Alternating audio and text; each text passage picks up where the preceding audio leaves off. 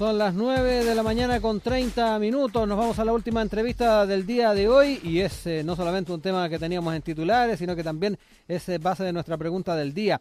El presidente Sebastián Piñera anunció ayer un eventual veto al proyecto que busca indultar a las personas en prisión preventiva por delitos cometidos en el marco del estallido social presentado por cinco senadores de oposición la semana pasada. Y el mandatario señaló que esas personas están privadas de libertad no por decisión del gobierno ni de la fiscalía, están privadas de libertad por decisión de los tribunales de justicia del Poder Judicial, que es un poder autónomo e independiente en nuestro país.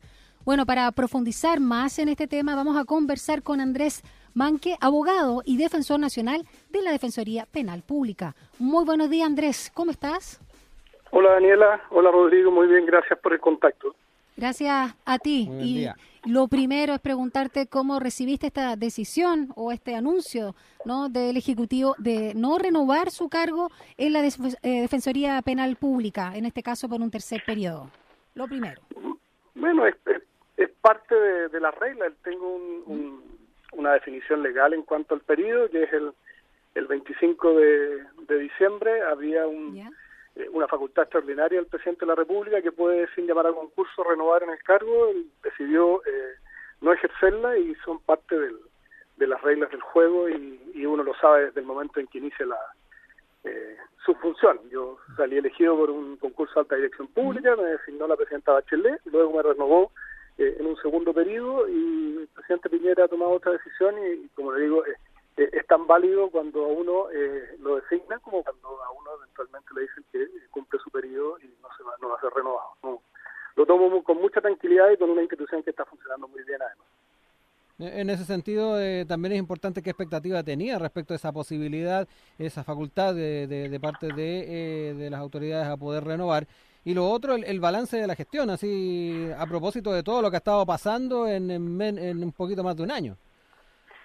Eh, bueno, el, uno lo toma eh, con, con una expectativa que, tiene que ser bien mesurada, en el sentido que eh, hay una consideración técnica cuando se realizan eh, los concursos eh, de alta dirección pública y el mismo sistema incorpora las definiciones políticas como que como quiera que le entrega la decisión a, distintos órganos que son de esas características, en este caso el presidente de la República y en algunos casos por, por otros tipos de procesos, es del Poder Ejecutivo con eh, la aprobación de ciertos quórum del Poder Legislativo a través del, Senado. Y esas son eh, definiciones políticas en sistemas que combinan los aspectos de mérito con los aspectos políticos y, y, en, la cuadratura de eso, eh, la expectativa de, una eventual renovación siempre fueron, digamos, bastante inciertas y, no, no, tenía una expectativa en particular, ni tampoco tenía la certeza que no lo iban a hacer, pero,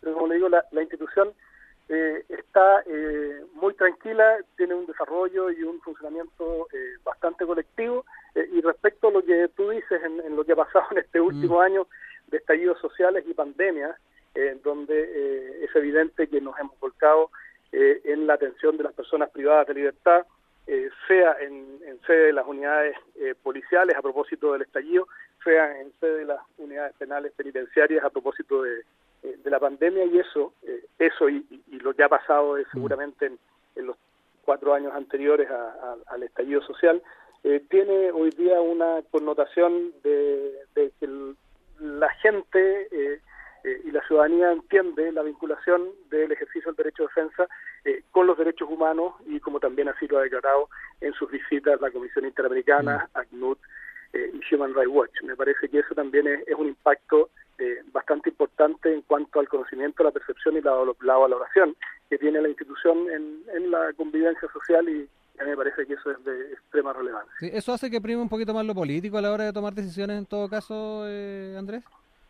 Eh, yo creo que no. ¿ah? A nosotros eh, siempre nos, nos parece que la, la invisibilidad que tienen muchos de nuestras mujeres y hombres que nosotros representamos eh, y que muchas veces son tratados eh, anticipadamente como, como delincuentes, eh, y ya podemos hablar de cifras que demuestran que a propósito del ejercicio de la defensa y lo que se interviene en la investigación, se logra comprobar la inocencia de, muchos de, ellos y de ellas, es caminar hacia un conocimiento mucho más amplio de la ciudadanía de las personas que nosotros defendemos, de los contextos eh, sociales eh, de donde provienen eh, y los contextos que tiene la persecución penal a propósito de las personas que quedan privadas de libertad, en que muchas veces son vulnerados sus derechos más allá de la libertad de desplazamiento que, legítimamente puede ocurrir, son vulnerados sus, sus, derechos humanos y su dignidad.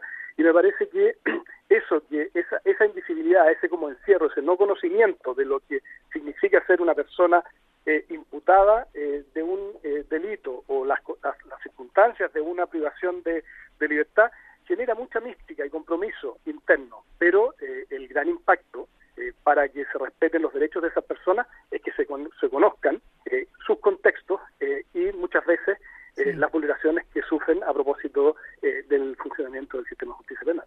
Andrés, eh, ¿qué opinas eh, sobre lo que señaló el Ejecutivo en torno a este proyecto de ley de indulto, que dijo que era un proyecto sin orillas, ¿no? que abre la puerta a indultos de este tipo a demasiada amplitud de delitos? A ver, eh, lo que lo que suele suceder en, en los debates que tienen eh, que ver con el con el sistema de justicia es que prontamente el, el tema eh, tiende a politizarse y, y abandonamos la evidencia empírica que existe ¿eh? En, en, en, el funcionamiento del, del, sistema de justicia y también la, la historia de, de, los cambios que se han realizado a propósito de sus consecuencias. Eh, esto no ocurre en el mundo laboral, en el mundo tributario, financiero, bancario, en que eh, la información eh, que existe, la información oficial, eh, no puede ser tergiversada. Entonces, eh, respecto de, de, de, este punto, claramente hay que hay que acudir a la, a, la, evidencia, tanto para quienes eh, hablan a favor del proyecto como los que hablan en contra del proyecto. Eh, lo que nosotros hemos sostenido como eh, institución es que eh, lo que vemos a propósito del estallido social, no existiendo el delito estallido social, ¿Mm? sino que se hace eh, una serie de vinculaciones de determinadas conductas tipificadas como delito en nuestro ordenamiento jurídico que ocurrieron en el espacio temporal estallido social y que tuvieron como eh, inicio o, o, o o espacio ya territorial eh, un momento de eh, protesta social. Eh, y esa vinculación genera una respuesta del aparato judicial en que no es política, o sea, no hay una, una persecución política del Ministerio Público, no, no, no, es un órgano político, es un órgano autónomo técnico penal. Los juzgados eh, eh, de garantía, los jueces y jueces, no tienen un rol político, están haciendo un juzgamiento político y el ejercicio del derecho de defensa está plenamente garantizado respecto de todas las personas, como ocurrió, para poner un ejemplo, respecto de las libertades de los, de, de los eh, llamados primera línea, que también generó un impacto al revés, o sea, eh, por eso digo que se, se, politiza en uno y otro sentido. ¿Cómo esas personas van a quedar en libertad? Cuando lo correcto es que queden en libertad durante la investigación, como uh -huh. quiera que todos en ese contexto estamos amparados por la presunción de inocencia. Entonces, lo que nosotros hemos tratado de relevar, que este no es un, un, una problemática, el problema de la privación de libertad en nuestro país y las condiciones de esa privación de libertad no tiene que ver con un espacio temporal, estallido social, y no tiene que ver con eh, delitos vinculables, insisto, no existe un delito estallido social, delitos vinculables a la eh, eh, a la protesta social, sino que es mucho más profundo y generalizado. Eh, la, la, la, demostración empírica evidencia que la prisión preventiva y las ilegalidades de la, de, de la detención fueron mucho más exitosas uh -huh. durante el estallido social que lo que, lo que sucede habitualmente en nuestro sistema. ¿Qué quiero decir con esto? que esto que alarma, y que parece que el mundo político no lo conociera, esto que alarma de la gran cantidad de personas que quedan presas, amparadas por la presunción de inocencia durante la investigación, y por largos periodos, es algo que surge del estallido social, cuando con mayor gravedad y con resultados aún peores que estos, que no digo que no sean relevantes, eh, sucede en el funcionamiento del sistema de justicia eh, nuestro. Lo mismo ocurre respecto de los condenados, a los cuales se le aplican penas de reclusión, que es privación, eh, prisión eh, efectiva, uh -huh. sin aplicarle las medidas alternativas, sin aplicarle penas sustitutivas, como quiera que eh, el Poder Legislativo, los colegisladores, tanto el Ejecutivo, que es colegislador, y el Legislativo, han intervenido el sistema procesal chileno en decenas de modificaciones eh, que han alterado las reglas sí. del juego, se ha perdido el equilibrio y estamos usando, sin duda, y yo lo digo responsablemente, uh -huh. la prisión preventiva eh, como una pena anticipada a propósito de los cambios que se hicieron medida cautelar que hoy día lo que se analiza eh, jurisdiccionalmente no es esa necesidad de cautela, que tiene otro propósito, tiene fines de procedimiento. Lo que se analiza es la gravedad de la imputación y los antecedentes de esa persona. Es eso, sino eh, una eh, calificación anticipada de si una persona tiene que ser sancionada o no. ¿Es una anomalía entonces lo que ha estado ocurriendo en el marco de, las situaciones que se dieron en el estallido social a propósito de, lo que planteas tú? Ah, la, manera en que se fueron dando estas medidas de, prisión, no, no, tal vez no se llevaron adelante las medidas más precautorias, como decías tú. ¿Hay una anomalía acá? Es que eso es lo que estoy tratando de transmitir. La anomalía es muy anterior al estallido social. Es lo que sucede habitualmente en nuestro sistema. Hoy, no siempre, te voy a dar unas cifras eh, a continuación. Y lo que va a seguir sucediendo si no hacemos cambios importantes en la forma como se priva de libertad en nuestro país. Y que a mí me parecen muy bien todas las medidas, desde indultos, amnistías, plazos para eh, eh, limitar el uso de la prisión preventiva, volver a la regulación de fines de procedimiento de esa medida cautelar y no utilizarla como pena anticipada, todas ellas bienvenidas, pero respecto de todas las personas.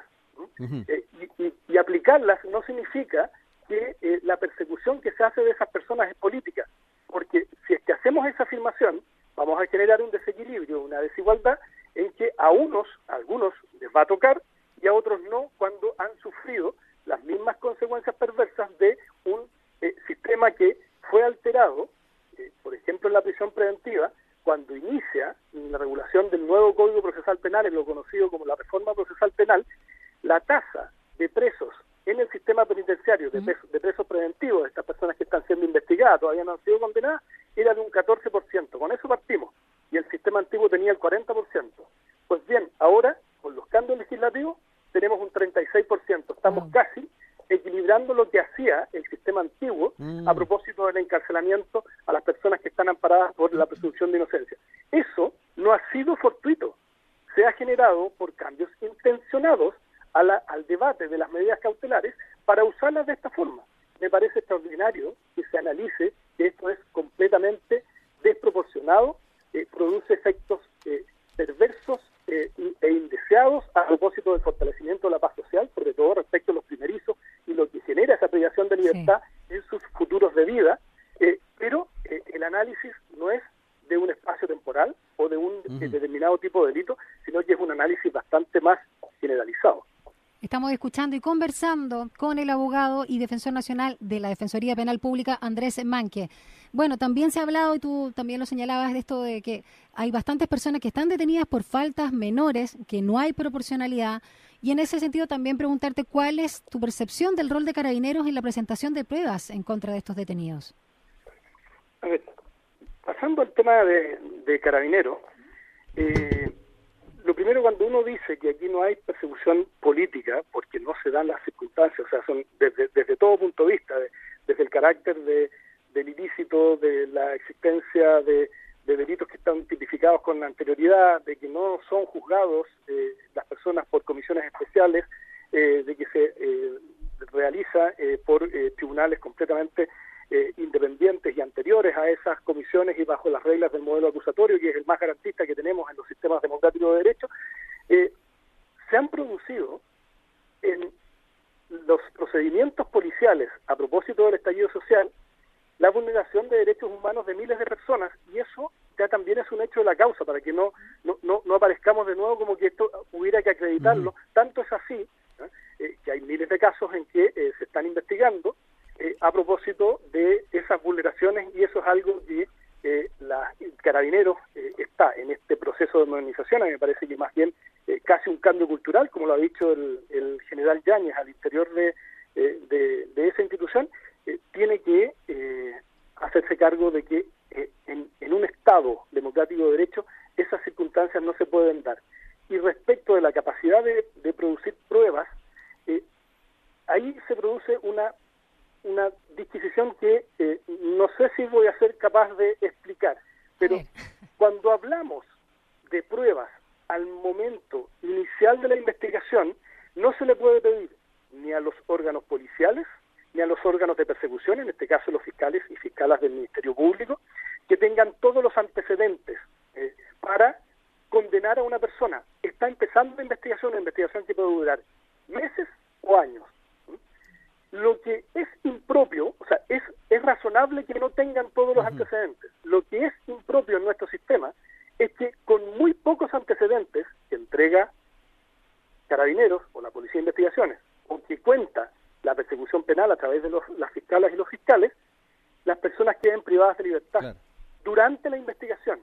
Cuando si hay pocos antecedentes, y mire lo que le voy a decir, independientemente de la gravedad del delito que me están imputando, porque me, pueden estar imputando eh, eh, más brutal, eh, pero las, los indicios que hay de mi participación son tan mínimas que está bien que me investiguen, pero no me dejen preso mientras tanto si no hay ningún antecedente fundado que me vincule a ese hecho. Entonces, eso es lo impropio, no que las policías y la persecución penal tenga pocos antecedentes al inicio. Es esperable que así suceda, pero mientras tanto no decreten los tribunales de justicia nueve de cada diez prisiones preventivas eh, que le son solicitadas por los fiscales y no atiendan a la gravedad del delito ni los antecedentes que tiene el hecho anteriormente, porque esa medida cautelar por estándares internacionales de derechos humanos que de buena fe y voluntariamente ha aceptado nuestro Estado como normativa interna nuestra, esos nos indican que usted en la medida cautelar, sobre todo la más extrema que tiene que usar en forma totalmente excepcional, tiene que perseguir un fin de procedimiento. No puede aplicarlo como una pena anticipada. No sé si se entiende la, Sí, quedó claro. Perfecto, Andrés. Sí. Eh, lo otro, eh, y que tiene que ver también con la propuesta de los parlamentarios, ahí ellos citan en eh, palabras del sacerdote Felipe Berrío, y hoy aparece mm, en el Mercurio de alguna manera también respondiendo a ese tema. Él dice que él no ha pedido un indulto, sino una salida política. ¿ah? Es parte de lo que señala. Él, dice que lo que le había propuesto a la presidencia del Senado era otra cosa, que pidiera al Colegio de Abogados, a la Fundación Paz Ciudadana que hicieran un informe respecto de los presos que hay a lo largo del país, en qué condiciones físicas y psicológicas están y en qué situación jurídica se encuentran y a partir de eso empezar a ver los casos. Eh, ¿Cómo ve también el, el, prisma con que observa esta discusión el eh, sacerdote Felipe Berríos y de alguna manera también eh, ir analizando las posibilidades de, de ver una, una, política en ese orden? Sí, ahí dos cosas. Respecto de lo que dice el padre Berrío y, lo, que usted me transmite como sus líneas centrales, sí pleno acuerdo, pleno acuerdo y muchas otras más medidas. Lo que nosotros estamos sosteniendo son dos cosas. Eso tiene que tener una mirada mucho más amplia, no solo del espacio temporal estallido social, y no solo de delitos vinculables al estallido social, porque las consecuencias que sufren jóvenes y adultos, integrantes de pueblos eh, originarios, migrantes en nuestro país, mujeres, eh, respecto de su privación de libertad va mucho más allá de ese espacio temporal y de esa consecuencia de la protesta social. Entonces, sería muy injusto y desigual hacer normativas solo aplicables a esos dos eh, conceptos. Y lo segundo, eh, la calificación de, de, preso o persecución política no es antojadiza, no es que si a uno le gusta o no le gusta. Si, si se quiere entender que toda la persecución penal es, es política, bueno, entendámoslo así, pero genera consecuencias adversas por toda la protección universal que hay de la tortura, de la violación de derechos humanos y la persecución política que activa eh, una protección de multinivel y que cuando ampliamos el concepto empezamos a desvirtuar eh, y a desautorizar prácticamente eh, esa, esa protección que va mucho más allá de las normativas de nuestros ordenamientos internos. Eso es lo peligroso. No, no, no desarmemos una protección universal que eh, ya tiene muchos problemas de, efectividad, pero que eh, cumple un rol central eh, y no dejemos fuera a personas que están fuera del contexto del estallido social y que están sufriendo las consecuencias adversas de privaciones de libertad mm. en todas las condiciones y circunstancias que está alarmando el padre Berrío y que lo hemos sostenido nosotros hace más de cinco años. y, y, por eso a me parece que esta es una buena oportunidad, pero pero ojalá que se despolitice. Yo escuchaba eh, a, algunos panelistas eh, ayer y hoy día del mundo político, es que no, que el proyecto puede ser malo, eh, pero lo que hay que mirar es caso a caso. Bueno, si vamos a mirar caso a caso, esa es una discusión procesal que se hace en sede jurisdiccional. No puede mirar caso a caso el legislador, porque el legislador hace una mirada en abstracto general. Entonces, lo que se debe aprovechar es cambiar las reglas que nos están orientando hoy día a exacerbar desequilibradamente el uso de la prisión, eh, la privación de libertad, eh, y pasar a otro estándar eh, en nuestro ordenamiento jurídico mucho más acorde con los tratados internacionales que, como digo, de buena fe y voluntariamente ha, eh, suscrito eh, nuestro país. ¿Crees que pueda prosperar el veto del Ejecutivo, Andrés? Mira, no lo sé. Tú sabes que ahí hay, eh, perdona, sí. estoy elucubrando, hay estrategias políticas. Si uno veta, establece un más alto, ese puede ser el propósito. A mí me parece que, y por eso no, nosotros planteamos lo que planteamos desde el punto de vista de, una coherencia que hemos sostenido eh, a lo largo de los 20 años de existencia de, la institución y, de la temática eh, de las condiciones y de la privación de libertad en, nuestro sistema eh, procesal penal. pero no me parece que anticipar debates lo que hace es politizar aún más este, este mismo debate y seguramente, como ha ocurrido en otras circunstancias, eh, y, ojalá me equivoque en forma absoluta, terminemos en nada. Cuando tenemos un problema gravísimo de uso de prisión preventiva en nuestro país, de no aplicación de medidas alternativas a la prisión respecto de los condenados, condiciones que vulneran los derechos humanos de esas personas que están privadas de libertad, eh, muchas veces condiciones infrahumanas, y que tenemos que dejar de mirar para el lado y hacernos cargo. Pero politizarlo y calificar de política eventualmente una prisión o eh, politizarlo a través de un debate que eh, no se, va al centro y al centro integral de toda eh, la problemática, lo más probable es que eventualmente el proyecto no prospere y no se modifique y corrija por otro, que es el que debiese existir desde el punto de vista nuestro. Andrés Mainque, abogado, defensor nacional de la Defensoría Penal Pública, nos ha acompañado esta mañana en Sin Tacos ni Corbata. Muchas gracias eh, por el tiempo, por haber conversado con nosotros. Andrés, ¿ah? realmente y, clarísimo. Y dejar bien claro también este, este debate que se ha estado dando en torno al estallido. Muchas gracias. Un abrazo grande, cuídate. Gracias a ustedes, Rodrigo y Daniela. Buen día, chao. Chao. Buen día.